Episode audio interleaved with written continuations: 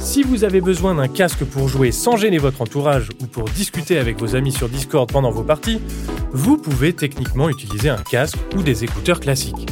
Cela dit, un casque gaming sera quand même bien plus adapté et proposera des fonctionnalités plus avancées pour jouer dans de bonnes conditions. Dans cet épisode, on va parler confort, autonomie, qualité audio ou encore micro. Je vous explique ça en détail tout de suite.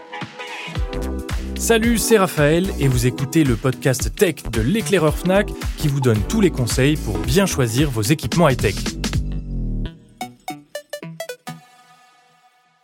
Un des premiers éléments sur lequel il faut se pencher quand on veut s'acheter un casque gaming, c'est la compatibilité avec les différentes plateformes. Et oui, la plupart des casques sont compatibles PC, PlayStation et Xbox, mais ce n'est pas toujours le cas et certains sont réservés pour telle ou telle console, donc faites bien attention.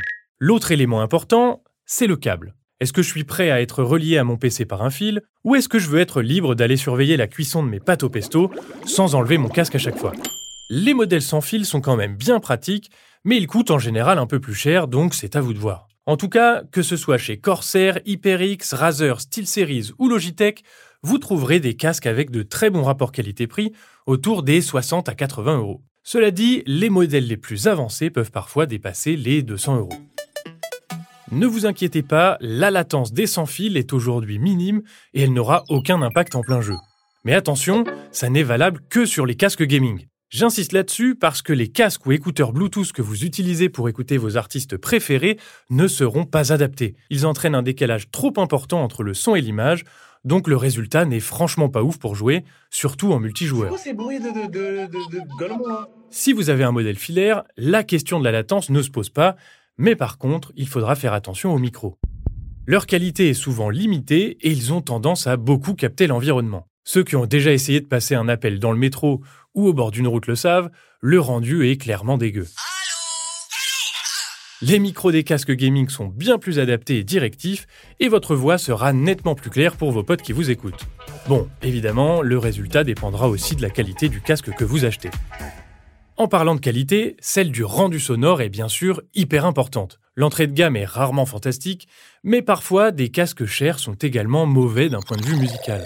Et oui, les constructeurs de casques gaming pensent au jeu, mais oublient parfois un peu le reste, alors que beaucoup de gens, et moi le premier, vont aussi l'utiliser pour écouter de la musique ou regarder des séries. Aussi, ne vous fiez pas trop aux arguments du genre audio spatialisé 7.1. Mieux vaut un bon rendu stéréo simple et efficace qu'une mauvaise simulation surround. Pour le savoir, malheureusement, il n'y a pas 36 solutions. Je vous conseille de regarder des tests spécialisés des modèles qui vous intéressent ou d'aller les essayer en boutique si c'est possible, ça vous évitera quelques mauvaises surprises. C'est du bidon.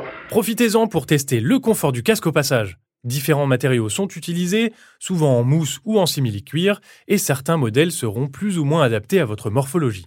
Regardez notamment si l'arceau n'appuie pas trop sur votre tête et si les coussins ne pressent pas trop une partie de vos oreilles. En plus, certains modèles sont plus légers que d'autres, mais bref, quand on joue 5 heures de suite à Diablo 4 ou à Call of, tout ça peut avoir son importance.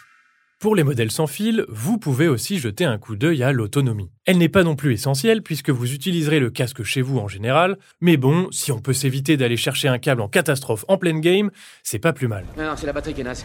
Les casques HyperX sont connus pour leur autonomie parfois monstrueuse, comme sur le Cloud Alpha Wireless qui atteint les 300 heures d'utilisation. Pour finir, le design peut compter. Certains modèles sont très typés gaming avec des couleurs flashy, voire des éclairages lumineux dans tous les sens, alors que d'autres sont plus passe-partout. Mais bon, tout est une question de goût, bien entendu. Vous l'aurez compris, les casques ou les écouteurs classiques ne sont en général pas vraiment adaptés aux jeux vidéo. Pour jouer dans de bonnes conditions, je ne peux que vous conseiller d'avoir un casque gaming sous la main. Mais faites attention à la compatibilité, au confort, à la qualité du rendu et éventuellement à l'autonomie avant de vous lancer. Comme toujours, le prix sera aussi à prendre en considération, même si on trouve des modèles très accessibles aujourd'hui. Allez, amusez-vous bien, moi je retourne sur Diablo 4 et on se retrouve bientôt dans un nouvel épisode du podcast Tech de l'éclaireur Fnac.